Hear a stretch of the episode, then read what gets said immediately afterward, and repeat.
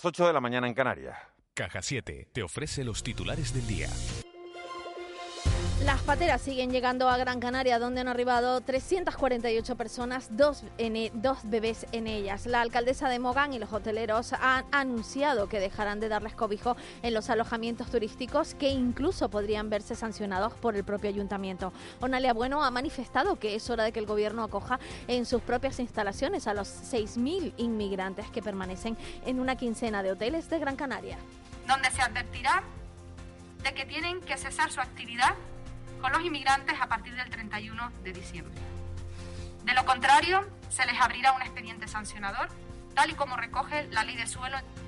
El gobierno de Canarias acaba de responder a estas amenazas. Lo ha hecho hoy en De la Noche al Día el viceconsejero de Presidencia, Antonio Olivera, que ha manifestado que las presiones no funcionan, que funcionan peor que el trabajo colectivo en la gestión de la inmigración. Olivera coincide en que los alojamientos no son la solución, pero confía en que el gobierno español vaya dando pasos. Sobre las derivaciones de migrantes, prefiere hablar de desplazamientos y asegura que se han ido produciendo, aunque no conoce las cifras con precisión porque no están realizándose de manera planificada y, orden, y organizada. Hay un compromiso del gobierno de España de poder, eh, digamos, derivar y poner a las personas eh, eh, inmigrantes regulares en lugares adecuados para ellos. Los hoteles está claro que no es el lugar más adecuado para, para esa finalidad.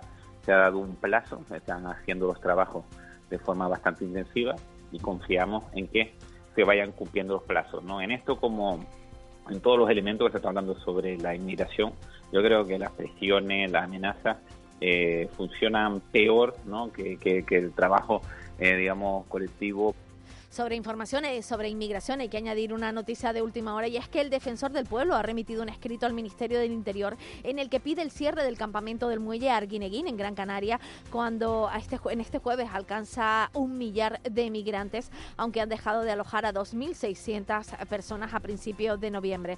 Según se ha confirmado fuentes de esta institución, la petición se produce después de que un equipo del defensor del pueblo hiciera por sorpresa el pasado día 16 una visita al muelle de Arguineguín en Gran Canaria junto a una ronda de inspecciones por la red de acogida de las islas para comprobar el trato que reciben los inmigrantes cuando llegan en cayucos o pateras a Canarias. El equipo técnico del Defensor del Pueblo estuvo varias horas en ese campamento que tiene instalado Cruz Roja en el puerto del sur de Gran Canaria para revisar las condiciones. Además, ese equipo se trasladó a la isla de Tenerife y tuvo la oportunidad de conversar con los migrantes que habían pernoctado durante una noche en Santa Cruz de Tenerife, en concreto en los alrededores del puerto de Santa Cruz. Y cambiamos de asunto. Fernando Lamata, analista de la Fundación Alternativas y médico de salud pública, acaba de manifestar en De la Noche al Día que aunque sean eficaces las vacunas, hasta el próximo verano no se tendría una tasa de cobertura suficiente. Cuestionado sobre la utilización de antígenos para comprobar la negatividad de los turistas que llegan a las islas, dice que no tienen la misma fiabilidad que los PCRs. No tienen la misma fiabilidad.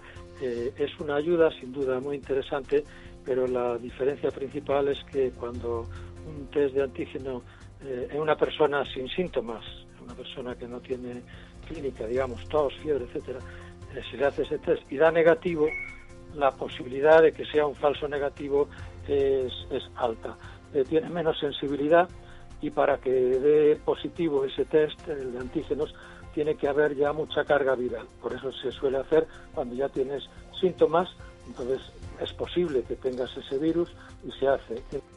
La isla de Tenerife permanecerá en semáforo rojo sanitario al menos 14 días más hasta ante el constante incremento de, de, contagios. En las últimas horas se han producido 96 más y hay que sumar dos fallecidos. En total, Canarias tiene 135 nuevos casos de COVID-19. El portavoz del Ejecutivo Canario, Julio Pérez, ha insistido una vez más en pedir responsabilidad a la ciudadanía, especialmente en el ámbito familiar y social.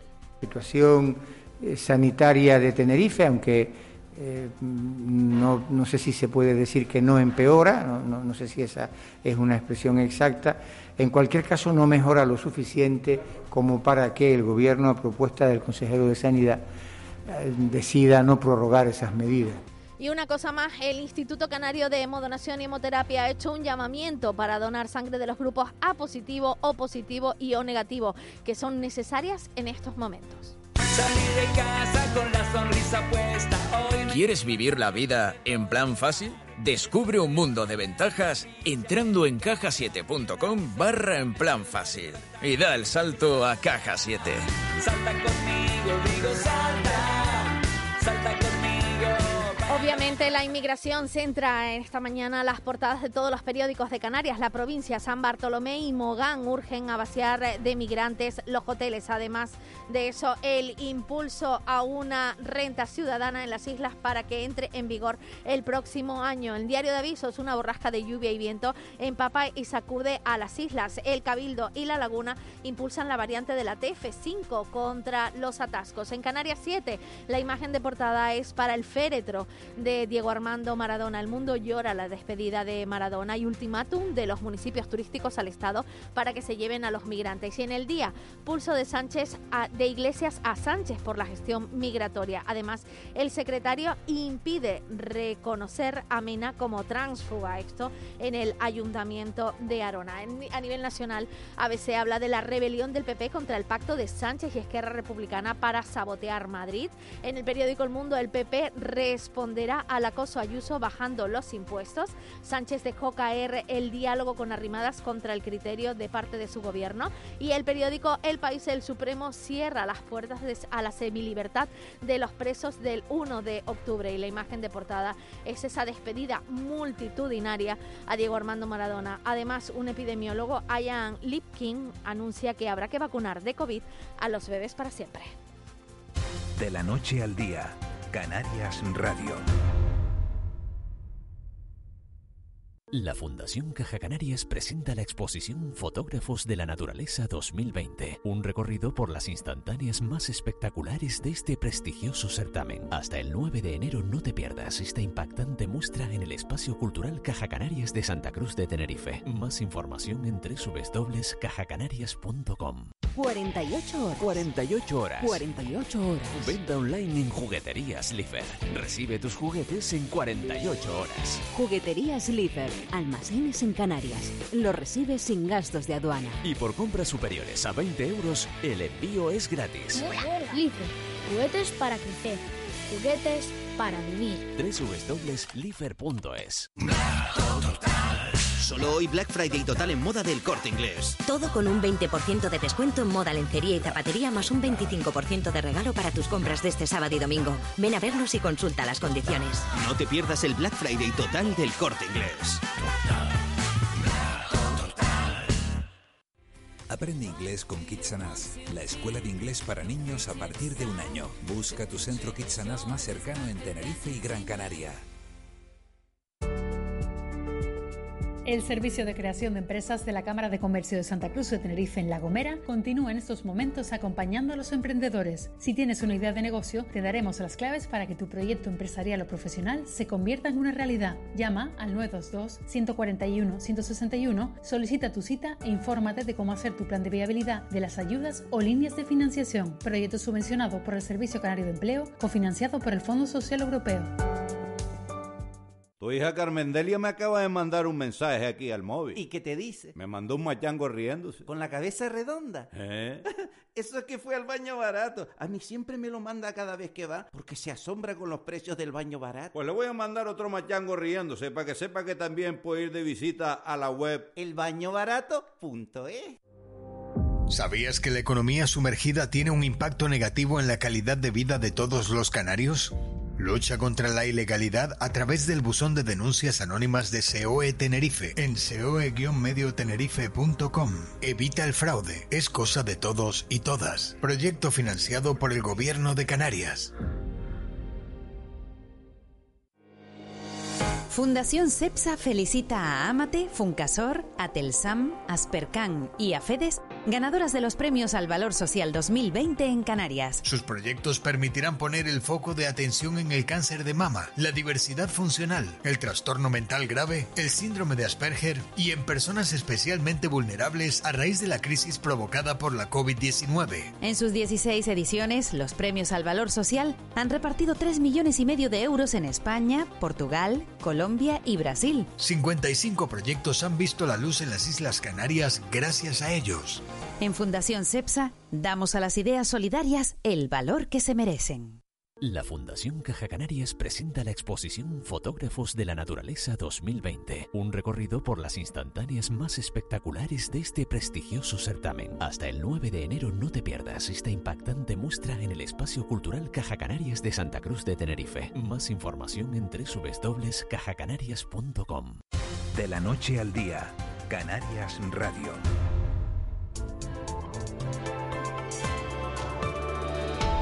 8 y 10 de la mañana de este viernes 27 de noviembre tenemos comunicación de nuevo con Victoria Palma, jefa de meteorología de Radio Televisión Canaria. Buenos días de nuevo, Vicky. Buenos días, Miguel Ángel. ¿Qué tiempo nos encontramos este viernes y sobre todo el fin de semana, que es lo que le interesa a la gente para hacer planes? Bueno, pues de momento este viernes un tiempo en general de otoño con nubes en cantidades variables, volverán a dejar algunas precipitaciones a lo largo del día, en principio no tan generalizadas como ayer, pero va a seguir lloviendo. Las temperaturas en horas de mediodía se recuperarán 1 o 2 grados, eso significa alguna máxima pues puntual superando los 22 grados y va a ir el viento a menos, sobre todo en zonas de costa y de medianía, así que el que quiera subir a las cumbres pues tendrá que tener cuidado porque una están bajo cero principalmente en La Palma y en Tenerife y se mantiene el viento fuerte en las zonas de cumbre.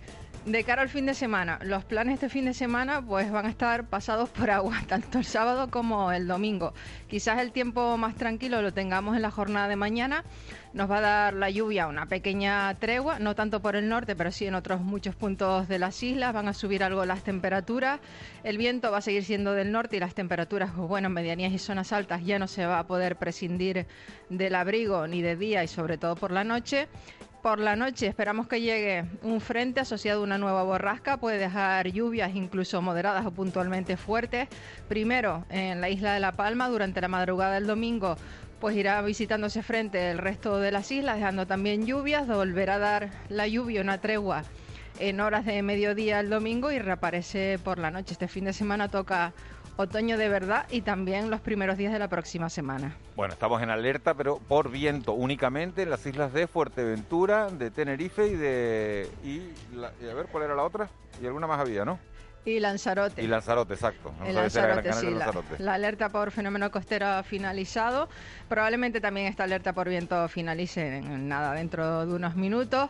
También hay varios avisos, había varios avisos ayer también por lluvia, por fenómeno costero. Se mantiene el fenómeno costero. Mira, estábamos viendo en la tele canaria, donde tú acabas de dar la previsión del tiempo, el Parque Nacional del Teide con mínimas, como estabas contando, de bajo cero, dos grados bajo cero y viento con 150 kilómetros por hora. Sí, eso llegó ayer. Ayer al final se fastidió el, anemómetro del Observatorio Atmosférico de Izaña.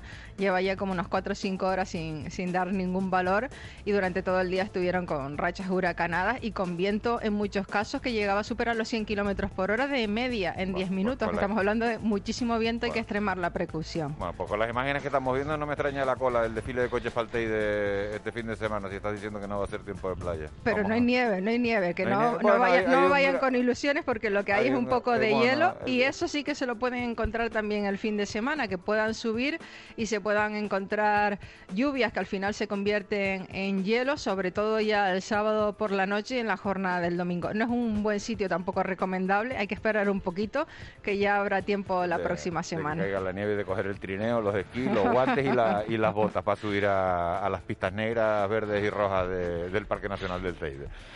Vicky Palma, feliz fin de semana. Igualmente, buenos días. Muchas gracias, nos metemos en tiempo de desayuno. El desayuno.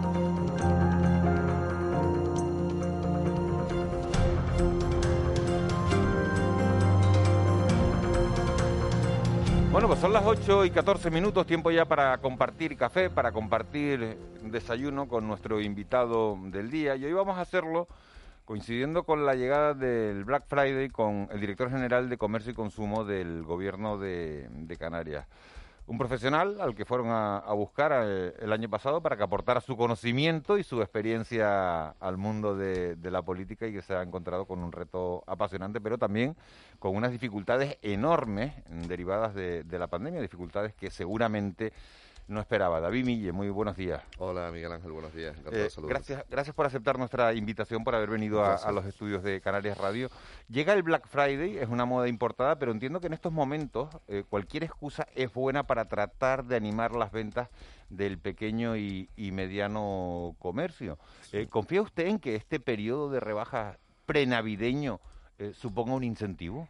Pues lo confío, confío, lo deseo y lo espero porque sencillamente estamos en una semana fundamental para el sector del, del pequeño comercio, del comercio de proximidad y es fundamental además mentalizarse de que si bien la idea original eh, del Black Friday está muy ligada pues al comercio online, a las grandes plataformas digitales y demás, eh, ahora mismo el, el comercio de proximidad, el comercio presencial ofrece exactamente las mismas ofertas eh, que el comercio online y tenemos que mentalizarnos de que esta es una semana fundamental para que el, el comercio tradicional pueda empezar a levantar un poco la cabeza después de haber atravesado una de las peores crisis de, de toda la historia de, yo diría que no de Canarias, de, la humanidad prácticamente respecto al desarrollo del, intercambio de mercancías, ¿no? del desarrollo del comercio. Por lo tanto, es importante mentalizarnos de que el Black Friday ya no es eh, el comercio de comprar una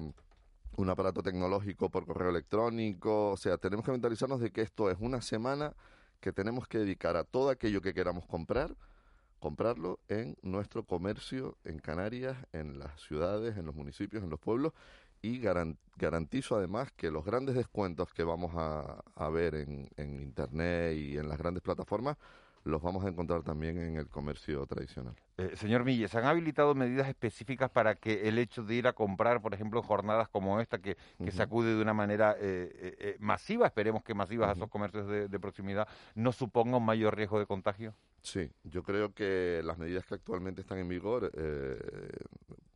más, más reforzadas en Tenerife, pero se mantienen en vigor en toda Canarias respecto a los aforos en, la, en los comercios y las medidas de seguridad que se han establecido. Yo creo que nosotros en Canarias hemos sido modélicos en este sentido. eh, desde desde la, la salida de la fase 1 hemos, hemos respetado y no hemos detectado ninguna incidencia en, en el comercio. Creo que las medidas han sido adoptadas eh, a pleno rendimiento por los comerciantes, han sido aceptadas a pleno rendimiento por los consumidores y lo que sí se está haciendo ahora mismo, que además creo que son iniciativas muy interesantes, es eh, se ha ampliado el, el periodo del Black Friday, la semana completa, y sobre todo se están desarrollando muchas iniciativas en Internet eh, que lo que están haciendo es pues que yo en, en un grupo de comercios se unen en una plataforma en internet, yo veo el producto, lo comparo y voy a la tienda solamente a lo que es adquirirlo, recogerlo.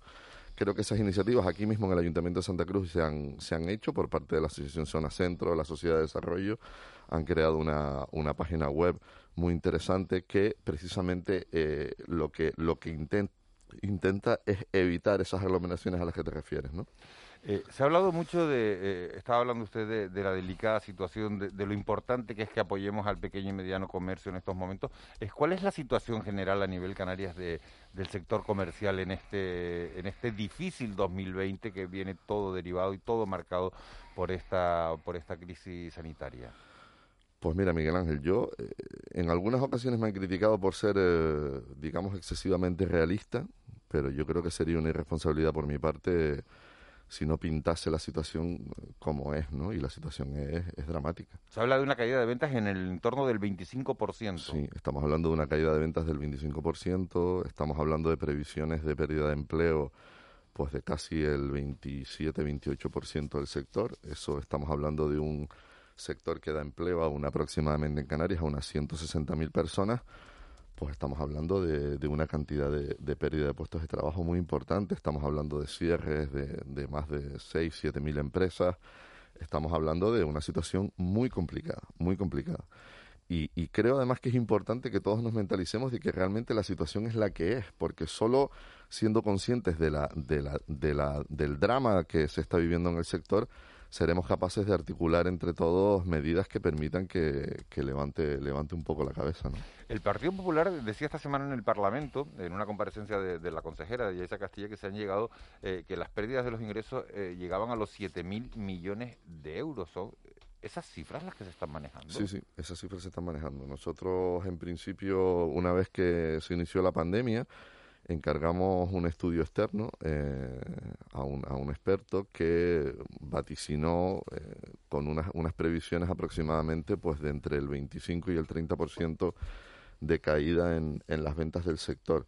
Claro, e, es muy complicado hacer previsiones porque además eh, el, el, la pandemia y las medidas que se van adoptando son cambiantes, nadie sabe cómo evolucionan, nadie sabe cuándo terminan, nadie sabe cuándo pasamos a una siguiente a un siguiente estadio, una siguiente fase. Y por lo tanto es muy complicado hablar de previsiones, pero sí, desde luego los estudios y los, las cifras que manejamos son, son muy, muy, muy complicadas.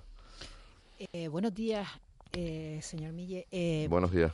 Eh, la alcaldesa de París y también la de Barcelona han recomendado en, a sus ciudadanos, a sus vecinos, comprar en, en el comercio local uh -huh. y no comprar en las grandes plataformas. Uh -huh. Usted más o menos mm, ha venido a decir lo mismo, ¿no? Es, es, es lógico, ¿no? Claro. Que, que, compremos. Eh, realmente el, el, papel de las grandes plataformas, ¿usted, ¿usted cree que cambiará a partir de esta, de esta pandemia? Mire, yo le voy a poner un ejemplo de lo que yo hice ayer.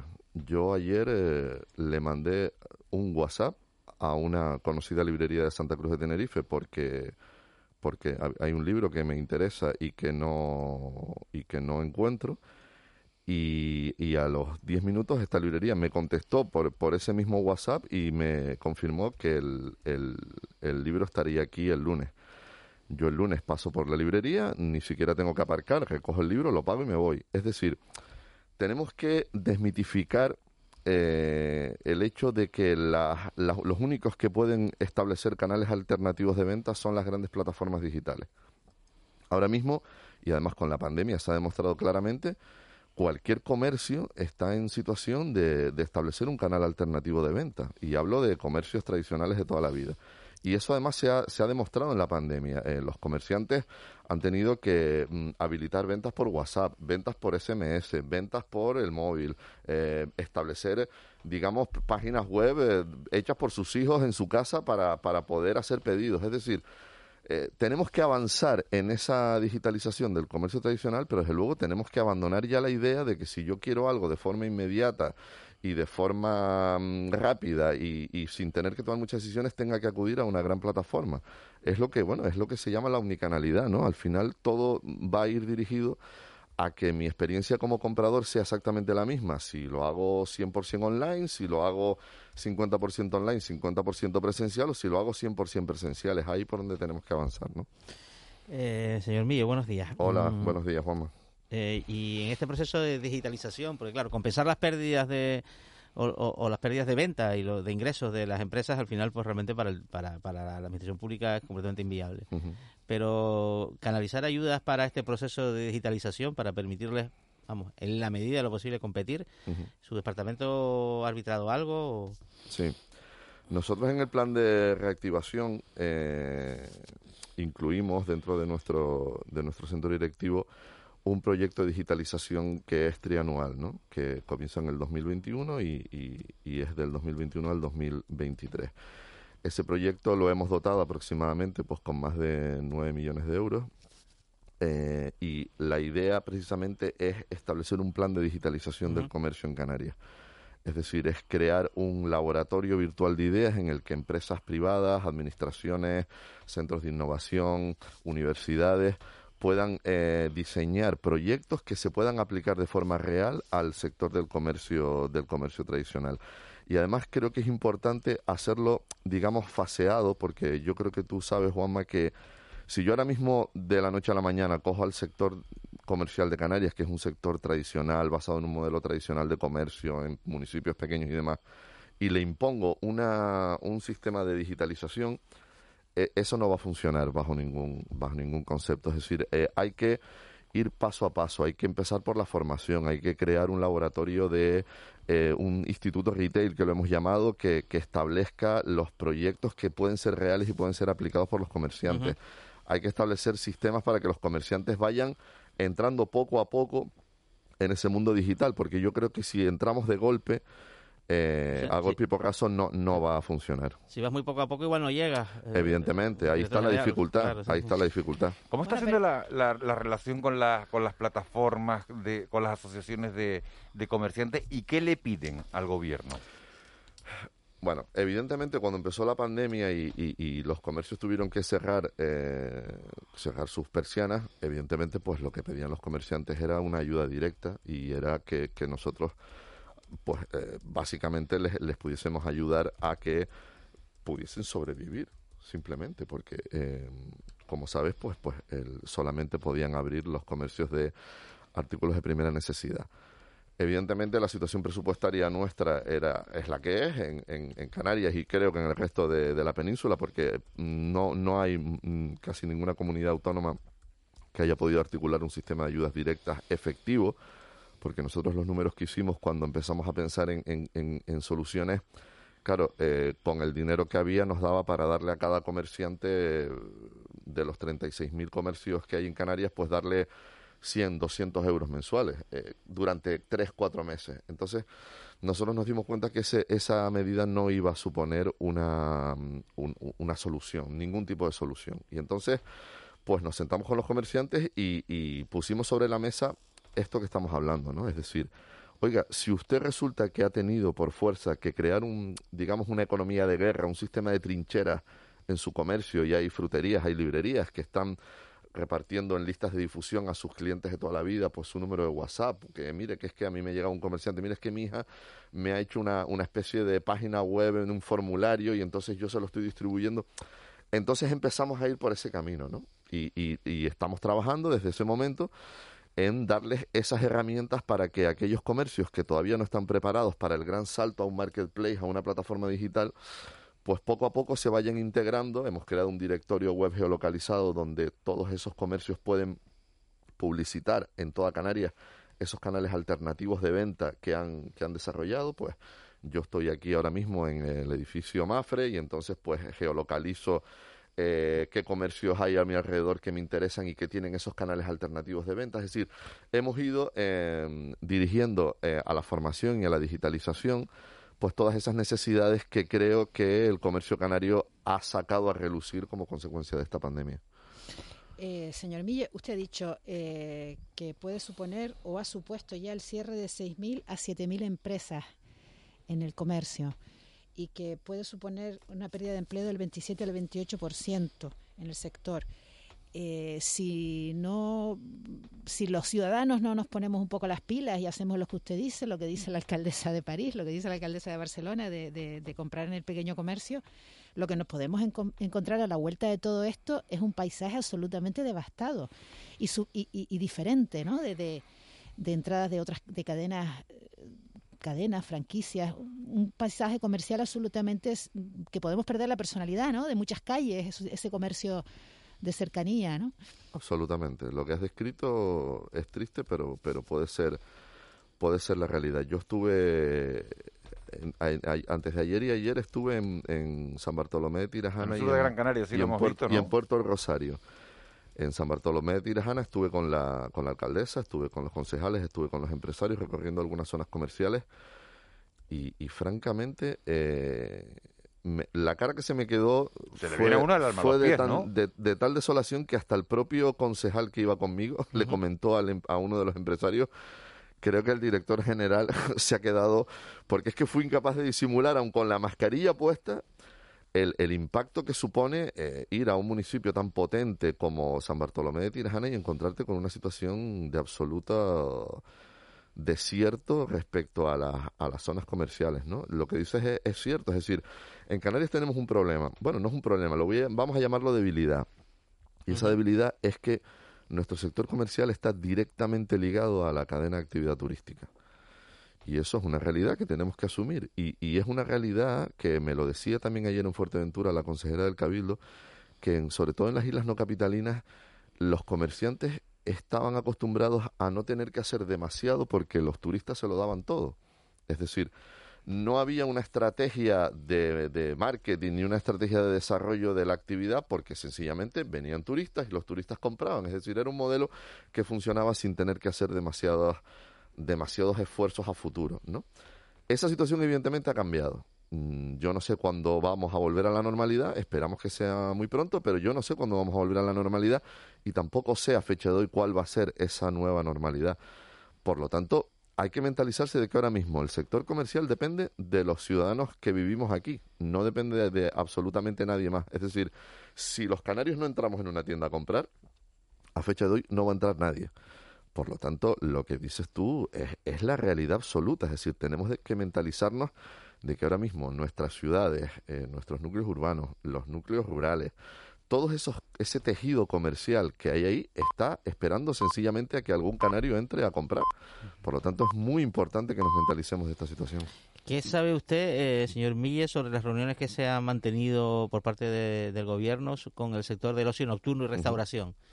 Sí. también, bueno, en la isla de Tenerife en particular, por las circunstancias de limitaciones de aforo y horario que todavía están vigentes, que están vigentes por algo, ojo, no, eso no, no, no creo que sea objeto de discusión, eh, pero que sí están reclamando casi también un sistema de ayudas directas Sí. para poder sobrevivir. Sí, sí eh, ellos se, se reunieron con el eh, presidente del gobierno y con la consejera de Economía eh, hace unos días, creo que fue el lunes o el martes de esta semana. Yo tengo contacto directo con, con las asociaciones del sector, porque, bueno, si bien no es, una, no es un sector que dependa directamente de mí, pues, bueno.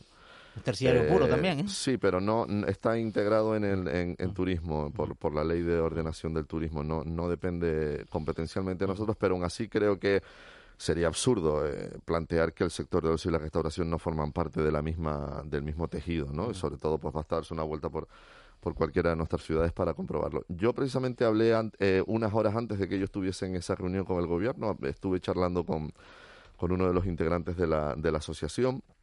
Ellos pues básicamente están en una situación dramática porque, claro, ellos tienen un problema añadido al del, al del sector del comercio, que es que digamos que, que les han colgado el San Benito de, de, de, pues de que favorecen los contagios, de que no hay unos protocolos de seguridad y demás, y eso pues les ha provocado unos daños importantes.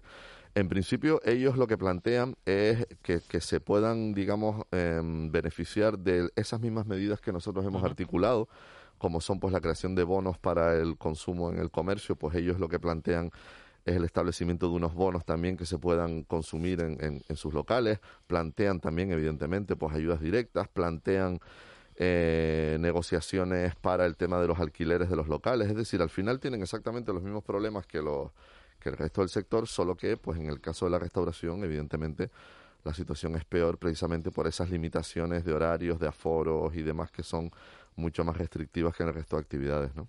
Una de las medidas que han puesto en marcha, la acaba de, de nombrar, son esos, esos bonos de, de consumo para incentivar eh, las compras en el comercio minorista en, en Canarias, contando con la implicación y la coordinación de las principales asociaciones de- del tejido comercial. Ese, ese plan contempla una dotación de, de 3 millones y medio de euros. ¿En qué consiste exactamente?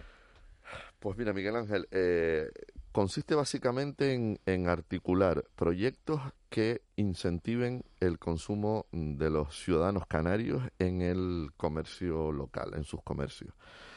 El proyecto tiene varios varios problemas, ¿no? Y, y voy a ser eh, voy a ser claro. Nosotros, por ejemplo, no podemos prohibir que un ciudadano eh, coja ese ese bono y en vez de irse a un comercio de proximidad de su ciudad se vaya a un Se lo gaste en una gran franquicia. establecimiento comercial o vaya a una gran franquicia. Nosotros eso no lo podemos impedir, evidentemente. Y es algo que nos, que nos presionan desde muchos sectores para decirnos, oye, mm, pero es que claro, gástatelo solamente, eso no se puede hacer. Por lo tanto, esta medida de incentivar el consumo tiene que ir acompañada de varias cosas. En primer lugar, de una gran campaña de concienciación y de dinamización para que convencer al ciudadano de que ese dinero lo que lo que tiene que hacer es gastárselo en su comercio en su comercio local y por otro lado evidentemente aquí los comerciantes también tienen que poner algo de su parte es decir en aquellos municipios que los hay y que creo que todos los identificamos en los que hay eh, plantas comerciales hay formatos comerciales que están pues están obsoletos están son poco atractivos eh, están basados en un modelo que ahora mismo no funciona. Es decir, eh, hablo, por ejemplo, de aquellos municipios turísticos basados en, en que en sus principales zonas comerciales, pues tiendas de souvenir, tiendas de productos que ahora mismo, pues, pues por las razones que sean, no, no son de fácil venta. También tienen que mentalizarse de que si quieren que los canarios acudan a comprar a sus tiendas, tienen que cambiar ese formato, tienen que cambiar la estrategia, tienen que ser más atractivos, tienen que ser más agresivos en su publicidad. Por lo tanto, la idea cuál es, pues es articular un proyecto insularizado, es decir, porque ese dinero lo hemos insularizado, eh, va a repartirse entre las, entre las islas en función de la población de cada isla. Y lo que haremos será, pues nos reuniremos con cada uno de los cabildos y veremos cómo hacerlo. Mi idea cuál es, que participen activamente las asociaciones de comerciantes, que se canalice a través de las asociaciones de comerciantes. Esa es la idea. ¿Cómo lograr que ese dinero se consuma realmente en, el, tejido comercial canario? Bueno, pues estamos estudiando las fórmulas para, digamos, eh, dinamizar eh, esa, ese consumo, ¿no? Vamos a ver si, si todo eso se, se consigue. David Milla, director general de Comercio y Consumo de- del Gobierno de Canarias. Llevamos 25 minutos hablando de, de consumo, del apoyo a- al comercio y ojalá esas estrategias funcionen porque si no, el panorama, eh, ha sido claro, va a ser eh, desolador a, la vuelta de las Navidades. Toda la suerte del mundo. Muchísimas gracias por haber estado con nosotros. Muchas gracias a ustedes. Eh, en Canarias Radio. Gracias. Gracias, un saludo. 8 y 35 de la mañana. Nos metemos enseguida en tiempo de tertulia, en tiempo de mentidero. De la noche al día, Canarias Radio.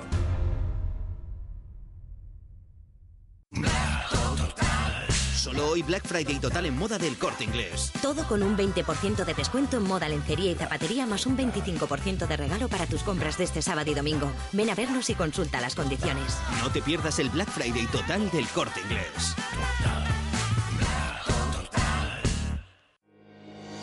Fundación CEPSA felicita a Amate, Funcasor, Atelsam, Aspercan y Afedes, ganadoras de los premios al Valor Social 2020 en Canarias. Sus proyectos permitirán poner el foco de atención en el cáncer de mama, la diversidad funcional, el trastorno mental grave, el síndrome de Asperger y en personas especialmente vulnerables a raíz de la crisis provocada por la COVID-19. En sus 16 ediciones, los premios al Valor Social han repartido 3 millones y medio de euros en España, Portugal, Colombia y Brasil. 55 proyectos han visto la luz en las Islas Canarias gracias a ellos.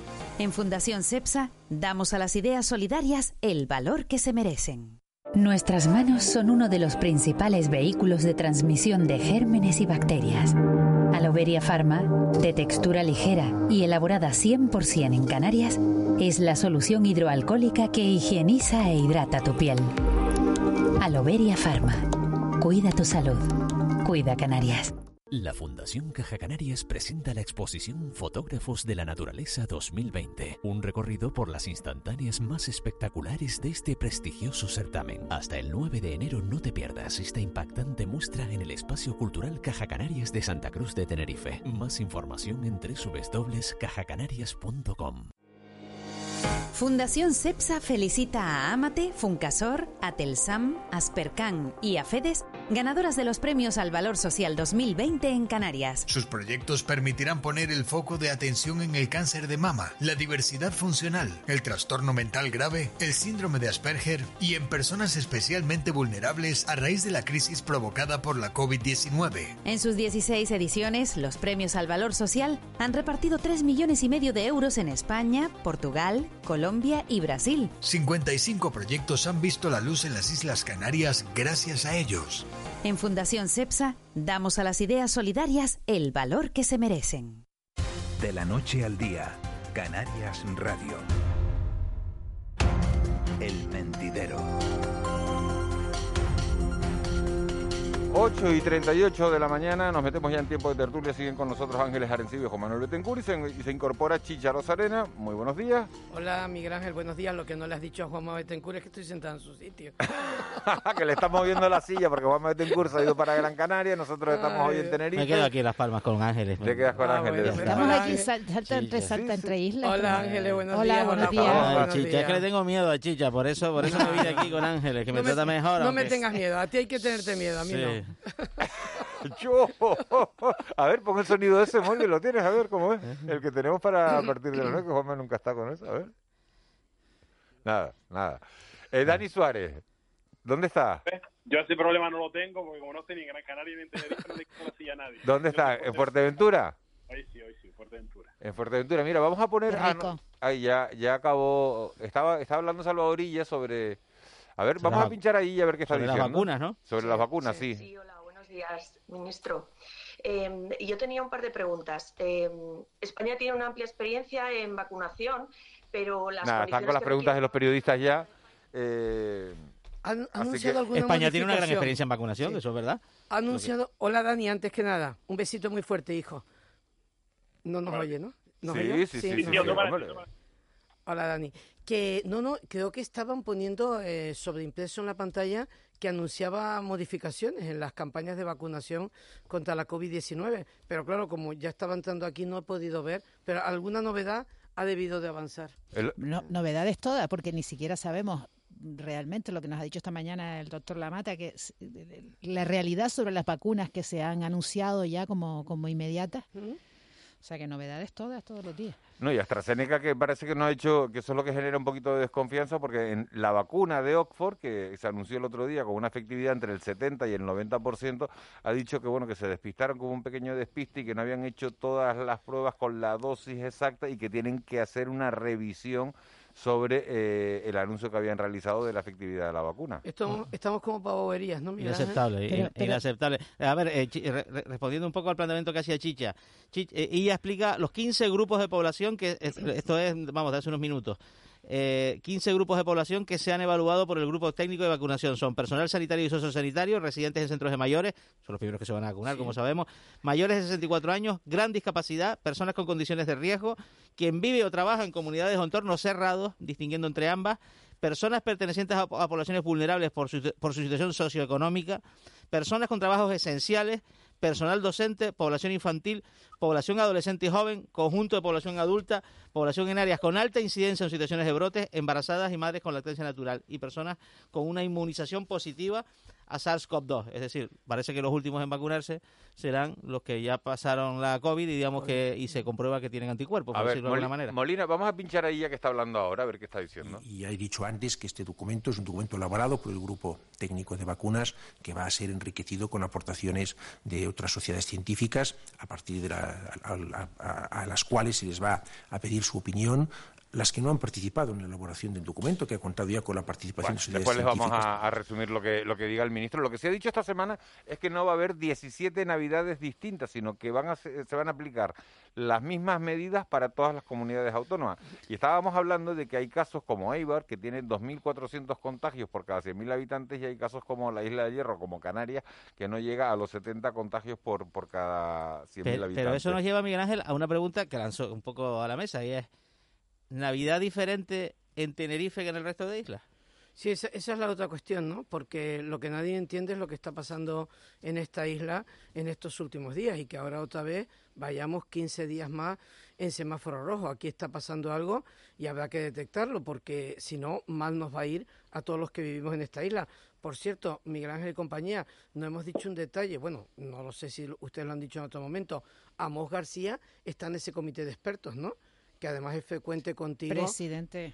Sí, él es el Estuve- presidente de la Sociedad con él, sí, Española de- vacunología, de sí. vacunología. Pero digo que me imagino que habrán contado con él para este comité Está, de está. Porque está. alguien lo dijo y digo, bueno, pues también hay que resaltarlo, que hay un canario, mm, en fin, vinculado a esto, ¿no? Después mm, te comentaré una cosa que vi anoche en Fuera de Plano, que bueno, la verdad es que hay momentos... ¿Buena o mala?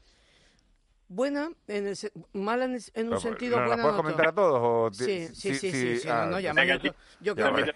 Yo creo que Mira, a es que Dani Suárez es el que hace el programa, yo lo presento, pero lo hace Dani Suárez, y como No, lo tienes no, al no, otro no. lado, No, entonces... no. Dani, Suárez- Dani, Dani Suárez Dani de sabe frente, de te mandó el beso porque sabía que te iba a dar el no, viaje no, ahora. no, en absoluto, en absoluto. No, no, es que no me has entendido la matización que voy a hacer y lo que voy a contar. Anoche viendo fuera de plano, además, enhorabuena Dani, como siempre, por el tema de, de lo bien que está el programa y lo bueno que es el presentador.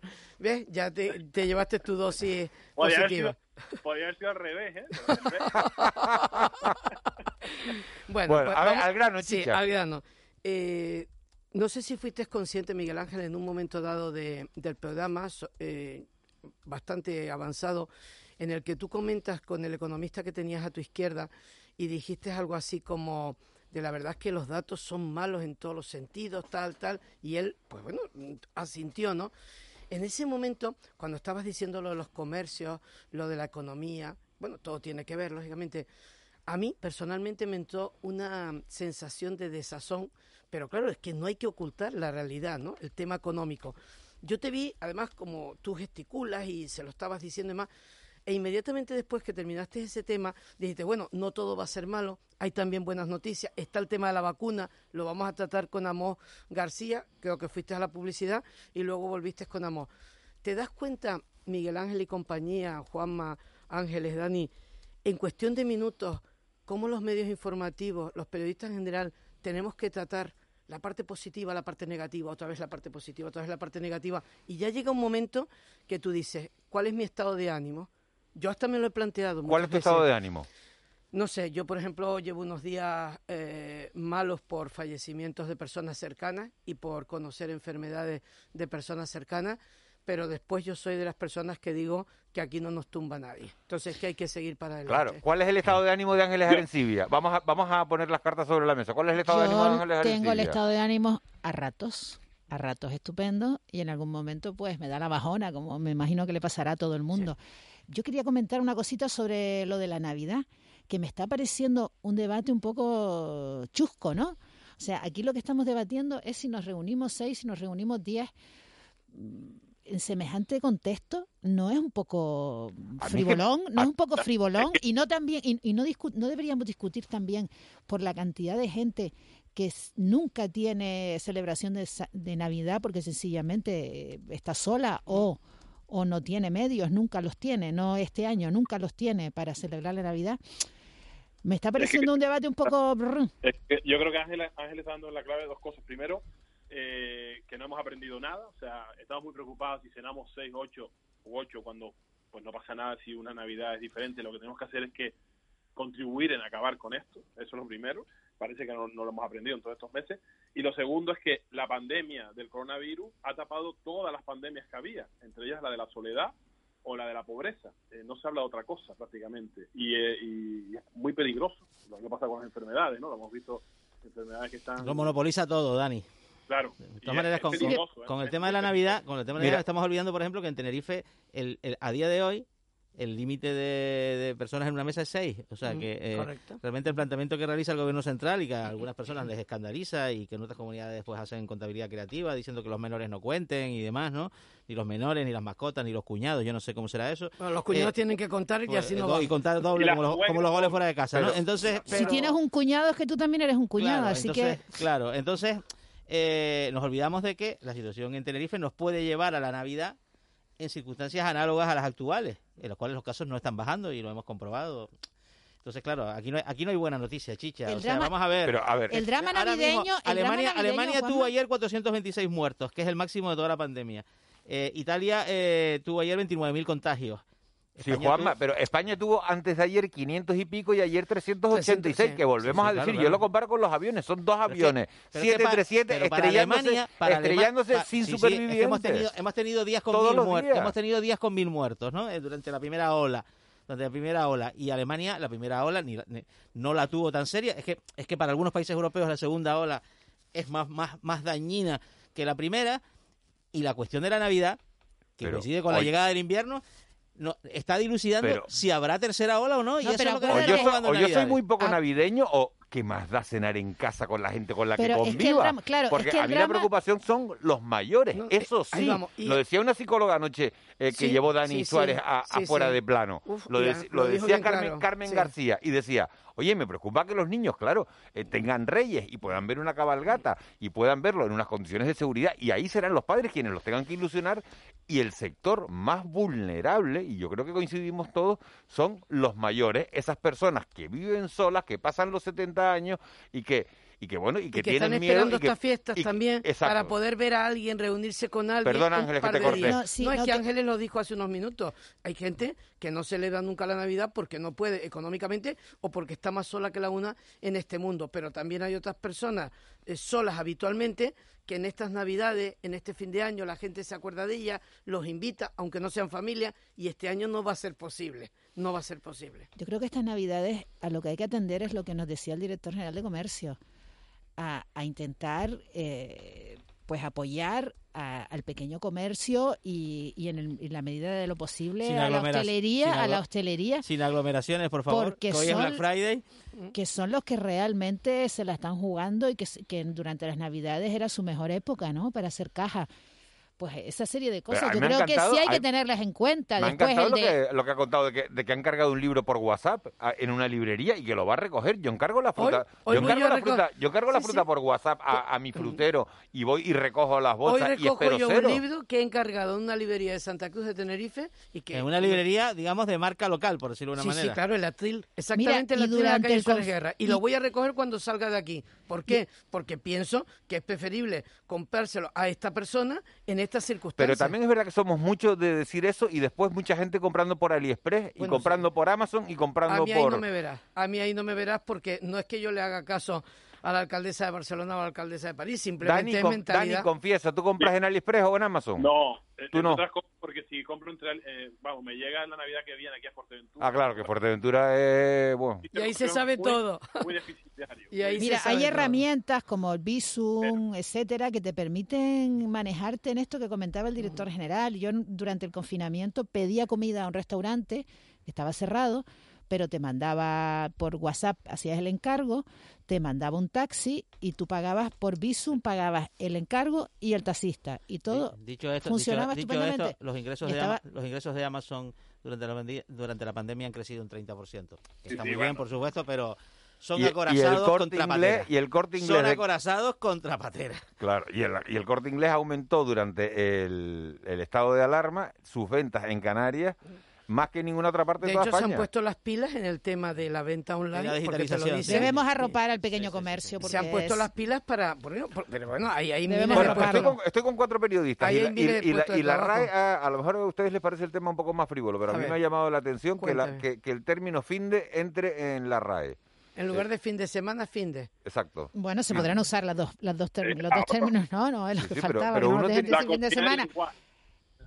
Es que Hay, está- hay una revisión, 2.500 vocablos nuevos en, en, la, en la RAE, entre ellos COVID, Sí. eh, COVID coronavirus, Sí, sí. desescalada, eh, desconfinamiento, confinamiento. Lo de fin de, bueno, como dice Ángeles, me imagino que nos permitirán utilizar los dos términos. Lo de fin de está muy bien cuando estás escribiendo un mensaje o le pones a alguien feliz fin de y demás, pero lógicamente lo que tú dices parece un poco frívolo. No, no, porque Sí, sí. a lo mejor. eh, y, y esto no, no se elige de la noche a la mañana, sino No, son vei- bueno, 22 eh, academias eso- de la lengua latinoamericana pero quienes eso es un dan de- el. Pero eso es un debate entre los académicos. ¿no? Eh, Si, si, lo- si determinados vulgarismos deben ser incorporados a, digamos, al catón de, del la, idioma la español no. palabra podemos poner guay, ¿no? Claro, exacto, exacto, ¿no?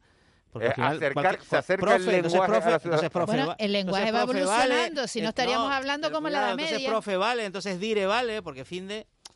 bueno, fin de, claro, es una, eh, claro, es una vulgarización, ¿no? Es un vulgarismo, o sea, no- pero bueno, eso es una cuestión muy muy muy disco. Todos los años hay polémica y ahí ya está, ahí ya está motivo Claro, de... yo le pregunto lo que- lo para que el piensan cachondeo- para el ustedes, ¿no? cachondeo, ¿no? Con, con el idioma, el idioma se va enriqueciendo. eh, O y- empobreciendo, porque poner fin a mí me parece enriqueciendo el empobrecerlo. número, el número se va enriqueciendo, desde luego, ¿no? Porque siempre se incorporan más de las que salen, ¿no? Es verdad que hay determinadas palabras, determinadas palabras muy, muy que ya suenan anticuadas y que ya no utilizan, ¿no? Los canarios ya no, ya no utilizamos creyón, por desgracia, tengo que decir en este caso por desgracia, ¿no? Nuestros hijos ya no saben lo que son los creyones. ya, ya está aceptado por la RAE, ¿eh? Dice, eh, muy bueno, estupendo, o sea, que, que ellos ya, ya andaron, andaron por delante, pero sí es verdad que en, el lenguaje notamos un descenso de palabras, o sea, se utilizan muchísimas menos palabras que antes, los sinónimos ya casi no existen, la gente joven, Sí. eh, hay palabras que a lo mejor eran más habituales en personas de 40 hacia arriba, que ya hoy están en desuso total. Hace un par de años, hubo, hace un par de años hubo polémica porque se incorporó la palabra amigobio, que no utiliza nadie. Cuando amigobio todo el mundo sabe lo que es y es otra palabra que sin embargo no está en la RAE. Y también hay una tendencia a la preponderancia de la imagen por encima del lenguaje escrito o el lenguaje hablado incluso, ¿no? Me O hizo sea, el lenguaje de los jóvenes Oye, el yo- lenguaje de los vídeos. Yo seré un de- soquete, pero que es amigobio. Eh, amigo con derecho a roce. Ah. Fíjate, bueno, Ah, pues es yo que no tenía Juanma- ni idea. se Yo llama todo- de otra Es que Juanma controla un todo el lenguaje. mundo Se sabe llama lo de que otra es. manera. Y yo me he pues, quedado con cara como de imbécil, como con cara de imbécil Sí, sí. diciendo, ¿y qué es amigobio? Eso se llama Lo- de otra manera, pero lo sin que embargo esa palabra no está y es así. Bien, el lenguaje eh, Juanma domina esa parcela. Acaba de decir Juanma una palabra que a mí me ha traído Juanma muchísimos domina muchas parcelas, Sí, sí. Esta desde luego. A estas horas de la mañana también las domina, a las 9 menos 5. Digo que acaba de nombrar una palabra que a mí me traía muchos recuerdos, ¿no? Cuando decía, oye, no te olvides de traer el, el, el estuche con los creyones. Sí, ¿eh? sí, ¿Te acuerdas? maravillosa palabra. Esa expresión. sí, un galicismo, un galicismo muy, am- vamos, maravilloso que pertenece al acervo canario. Ya no se utiliza. Sí, sí. Ya no se utiliza. Bueno, pues hablando de cosas serias, Miguel, eh, te voy a decir una cosa, aparte de lo de anoche y demás, pero que ahí también eh, tenemos que ver mucho los medios informativos. Creo que recuerdas que el viernes pasado comentaba, y lo comenté también ayer en el Buenos Días Canarias de Televisión Canaria, que los periodistas tenemos que ser conscientes de que en la crisis de la inmigración el papel nuestro es fundamental. ¿eh? O sea, si nosotros no batallamos, no damos la cara, y he de reconocer, porque hay que ser objetivos, que los compañeros de la península también están yendo en la misma dirección en el sentido de no ocultar las cosas y de mm, dejar claro que este tema hay que solucionarlo.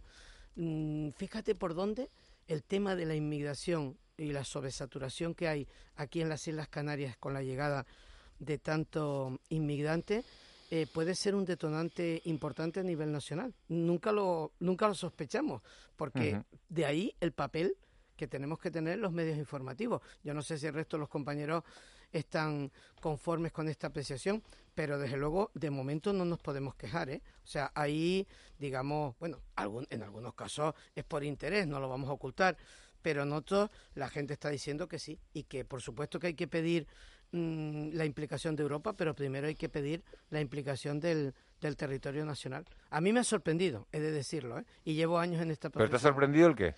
La implicación del- de, los medios informativos a nivel nacional. Bueno, es que, es, que, es que es noticia, vamos. Sí, es sí, una pero bueno, noticia Ángeles, de primera plana, vamos. del muelle de Arguineguín, Vamos, es que estamos hablando de del- 2.500 Claro. La crisis personas. humanitaria que ahora mismo De es primer orden, Europa, de ¿no? primer orden, ustedes hagan vamos. memoria para que vean que muchas veces era antes noticia lo mismo que estaba pasando aquí, pero si era en Vitoria, o era en Sevilla, o era en Valencia, o era en Barcelona, era noticia antes. Mire, Sin a, embargo, mí, ahora a mí hay no. un dato que les va a parecer a lo mejor, eh, eh, no sé si irrelevante o no lo, no lo sé, pero cada vez que en televisión, eh, saben que los que nos movemos en el mundo de, de la televisión, lo primero que hacemos cada mañana, porque es una obsesión, es mirar las audiencias, Sí, es mirar cuánta gente te vio a las 7 de la Mm. mañana, la empresa se llame Cantar, se llama Sofre, se llame como se llame, eh, porque va cambiando, eh, te mide las audiencias y te dice el número de espectadores que vieron cada programa. Yo tengo una estadística, y estuve 10 años dirigiendo los informativos de, de- de televisión canaria, y cada vez que se abría un informativo con temas de migración, la audiencia bajaba. Y eso, en un archipiélago como Canarias, me llamaba muchísimo la atención. Es decir, uno abre con un suceso, la audiencia se dispara. Uno abre con una noticia económica, la audiencia va más o menos bien. Uno abre con una noticia de migración y la audiencia baja. Permíteme, Miguel Ángel, que te corrija. Eso era así, pero ha cambiado la tendencia. No ha cambiado la tendencia, Dani. Perdona que te diga. Ayer en, ayer en Fuera de Plano abrimos con migración. Sí. Es verdad que, porque eh, eh, en una tele pública mucho más, no se busca la audiencia, se busca el contenido informativo. Y yo creo que Fuera de Plano fue un programón ayer. Y Sí, lo sí. pienso y creo que y creo que, que se hizo un excelente un excelente trabajo y se trató el tema de la migración de una manera. La audiencia hoy de Fuera de Plano no ha sido tan alta como otras veces, Dani. Pues increíble, increíble. Y a lo mejor es una casualidad lo que estoy diciendo. Ya. Pues el récord de la temporada pasada de Fuera de Plano precisamente fue un programa dedicado íntegramente a la, a la inmigración. Pues mira, me Pero alegra, depende me de la me inmigración. alegra que me lo rebatas, fíjate, Pero, me alegro que eh, me lo rebatas. Miguel Ángel, sí, la que- inmigración, la inmigración, pero dependerá según La ve- la qué vemos- asunto no, la- relacionado con la inmigración. Bueno, o sea, no. hay imágenes como la de la el naufragio. Y, Sí, la- y la- que y el dispara, sí, sí, comportamiento y el comportamiento porque son imágenes que nos llegan directamente no que entendemos creo- directamente creo- y después tiene otro componente so- no somos somos como cualquiera no somos no somos peores no somos mejores o sea, yo personalmente lo tengo lo tengo bastante claro eh, y es que eh, nos ha- gana más interés en la medida en que nos afecta más a nuestra vida Sí, pero también ha habido una maduración, Juanma, yo creo, porque ayer hubo un y vídeo y lo contigo o sea, en comentamos. general en términos de audiencia no es un asunto que suele funcionar Hubo- y esa es la experiencia profesional que tengo También, tú esto coincides, ¿no? Totalmente de- contigo, De, todas totalmente, maneras, creo, de todas maneras, creo que, hay, eh, que, ha, que ha habido una madurez y una evolución, como está diciendo Chicharo Sarena, en los medios de comunicación. Es decir, ha habido un vídeo circulando desde ayer o antes de ayer por la agresión machista en Guía de Isora, que se apuñaló a una señora. Supuestamente por su sobrino, ¿sí? 10 minutos, Sí, un caso de violencia 10 familiar, para minutos preciso, desangrándose en el suelo Sí. y ese vídeo que yo que yo me haya enterado, que haya visto, no lo he visto emitido en ningún sitio. Y eso me parece tremendamente positivo de la Por sensatez y, y de la y de la Y- madurez y de los medios. Y ayer, y ayer comentábamos ese tema casualmente en el Buenos Días por una sencilla razón, Miguel y compañía, porque una cosa es que la gente lo grabe para ofrecerlo a las fuerzas de seguridad o a, o a la justicia para que haya constancia de que el intento de homicidio fue cometido por una determinada persona y distinto es el morbo. ¿En qué sociedad, en qué sociedad vivimos que en el sur de Tenerife, en los cristianos, se degolló a una no, persona calla, calla, hace calla. unos cuantos años, la salió la- persona sí, sí. con la cabeza mm. en la mano y esas imágenes se nos vendieron a las televisiones. Bueno, se nos intentaron vender, afortunadamente. Nadie. Mapi Quintana, una persona absolutamente sensata en Antena 3, no las compró.